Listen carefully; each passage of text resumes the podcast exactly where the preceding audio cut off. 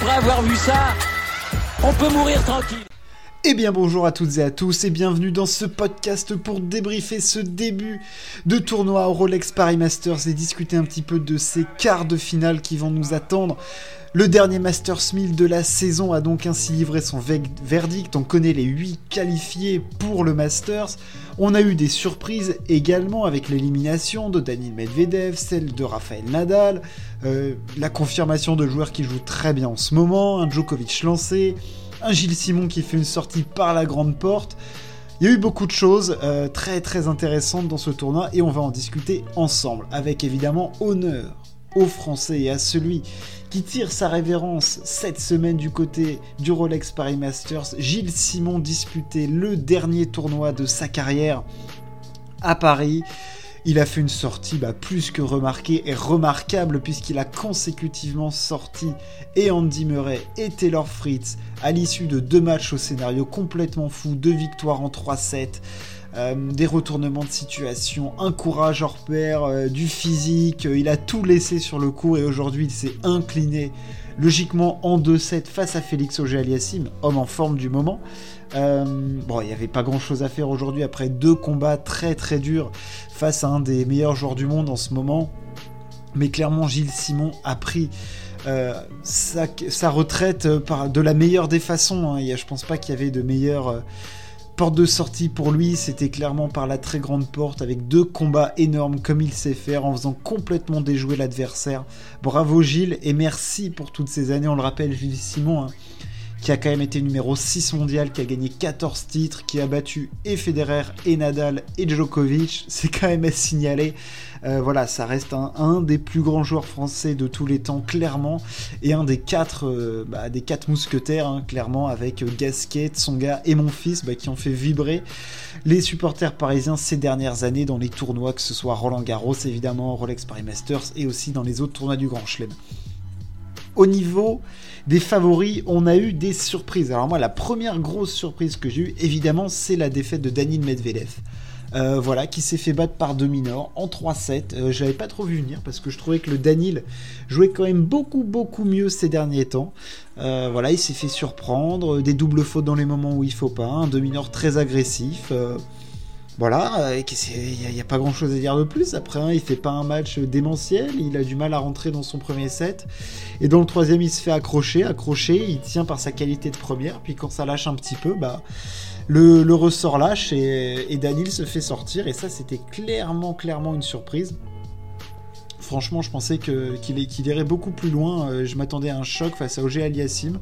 J'attendais ça avec impatience. Alors peut-être qu'on l'aura du côté du, du Masters, ce choc, mais en tout cas, on l'aura pas à Paris. Et puis après, évidemment, au niveau des favoris, comment ne pas parler de Rafael Nadal, euh, bah, qui pour son retour à la compète depuis l'US Open, clairement n'a pas rassuré. Euh, Rafa était dans le dur, mou. Pas bon, clairement mauvais, il fait un mauvais match, hein. il n'y a, pas de, a pas à tortiller du cul, hein. Rafa fait un match fortement mauvais face à un Tommy Paul qui, il faut quand même le noter, a le mérite de s'accrocher. Parce que l'Américain bat Rafael Nadal, mais l'Américain est quand même mené un set, un break, et il a le mental pour rester, pour s'accrocher, pour pas lâcher et, pour aller s'imposer. Tie break du deuxième, et puis il a déroulé dans le troisième. Mais surtout, ce qui marque dans ce match, c'est c'est au-delà du niveau de jeu de Nadal, bon, qui est clairement pas bon dans les deux premiers sets, mais il s'en sort un petit peu sur 2-3 voilà, sur 2-3 passings, sur 2-3 défenses, sur 2-3 montées au filet et tout. Et alors dans le troisième set, c'est une déliquescence mais complet. Il n'y a plus rien, c'est rideau. Et euh, Nadal physiquement vidé.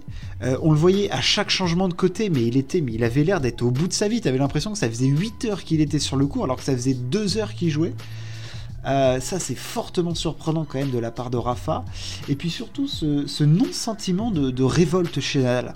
Chez Nadal, il se bat toujours, il est dans sa concentration et tout jusqu'au bout. Là, t'as l'impression qu'il était ailleurs, clairement. L'esprit. Euh, je sais pas si c'est cette fin de saison, le fait qu'il n'ait pas joué depuis deux mois, qu'il soit devenu papa, euh, qu'il ait eu ses blessures, qu'il est fatigué, que ce soit une fin de saison, que ce soit des surfaces qu'il aime pas spécialement, qui lui conviennent pas, ça le fait en même temps à moitié chier d'être là mais t'avais pas cette impression qu'il était concerné par l'événement et c'était un peu comme face à Tiafo où tu as l'impression qu'il y a d'autres trucs extérieurs qui l'occupent. C'est les sentiments que t'as pas d'habitude quand tu regardes Nadal, et là, euh, c'était flagrant hier. Euh, alors, comme je l'ai dit, énorme respect à Tommy Paul qui s'accroche et tout. Rien à dire, il allait chercher son match, il a fait craquer Rafa et tout. Enfin, je veux dire, c'est respect euh, éternel. Mais euh, l'attitude de Rafa sur le cours me, pose question dans le fin de deuxième set et troisième set surtout. Enfin, je veux dire, c'était pas Rafa qu'on avait là. C'était un clone euh, mal, c'était un clone version Wish quoi. Je veux dire, pas de révolte, des grosses fautes, des, des points bazardés, des, je veux dire, c'est et puis un physique qui laisse, laisse euh, des doutes, quoi. Enfin, je veux dire, t'as l'impression qu'il est cuit au bout de deux heures de match. Enfin bref, c'était surprenant. Surprenant, surprenant. On en vient donc à ces quarts de finale. Et oui, parce qu'on va quand même avoir des belles affiches. Alors, à l'heure où je vous parle, le match entre Carino Busta et, Tommy Paul n'est pas fini. Donc voilà, on ne connaît pas encore l'adversaire de Tsitsipas. Cependant, on a quand même, depuis cette saison, un renouveau dans le tennis avec la jeunesse qui prend petit à petit le pouvoir. On sait que des mecs comme Nadal et surtout Djokovic, ont envie de bouter la jeunesse hors du tennis le plus longtemps possible. Mais pourtant, la jeunesse prend place. Quand on voit qu'on va avoir un quart de finale de Masters 1000 entre Alcaraz et Runeux, qui joue excellemment bien cette fin de saison, Holger Rune, euh, qui sont les deux joueurs les plus jeunes du top 100 qui se retrouvent en quart de finale avec un qui est numéro 1 mondial et qui est quasiment sûr de le rester jusqu'à la fin de la saison, c'est quand même démentiel. Et après, on a un autre quart dans la haute partie de tableau entre Tiafo et Aliassim, où là, t'as pas non plus des mecs qui sont vieux. Enfin, Félix, il a 22 ans, euh, il les a eu en août. Euh, je veux dire, c'est quand même la relève clairement du tennis. Et Tiafo, qui lui a passé un cap cet été du côté de, l'US Open, euh, qui reste lui aussi très jeune, il a que 24 balais. je veux dire, c'est là quand même la jeunesse au pouvoir. T'as un Moussetti qui va affronter Djokovic, t'as toujours du Tsitsipas il y a quand même beaucoup, beaucoup de jeunesse et c'est quand même un renouveau dans le tennis. Et c'est vrai que les quarts de cette partie haute, ils vont être hyper excitants parce que tu as un Rouneux qui va affronter un Alcaraz. Alcaraz qui joue très bien là sur les deux premiers matchs à Paris, mais qui était coup-ci coup-ça quand même, euh, avait peut-être des problèmes de genoux, donc des doutes. Et un Rouneux qui, dans cette fin de saison, est juste stratosphérique avec euh, des titres, euh, des finales dans des 500, des grosses victoires. Je veux dire, là, il s'enchaîne quand même Rublev et Urkash. Euh, le mec est en fusion, il fait finale à Sofia, il fait finale à Bâle, il gagne à Stockholm, il gagne à Munich. Euh, waouh, wow, il est, il est en fusion complète, quoi. Pas oublier qu'il fait un quart du côté de Roland Garros. Holger Rune, ces derniers temps, c'est très très solide. Face à Alcaraz, j'ai hâte de voir. Et puis moi, celui que j'adore en ce moment, c'est Félix. Il a un tennis sublime sur le court, on le sait. C'est un beau joueur. Euh, franchement, il est agréable à voir et il va il affronte Tiafo, ça, ça va être un cas hyper explosif.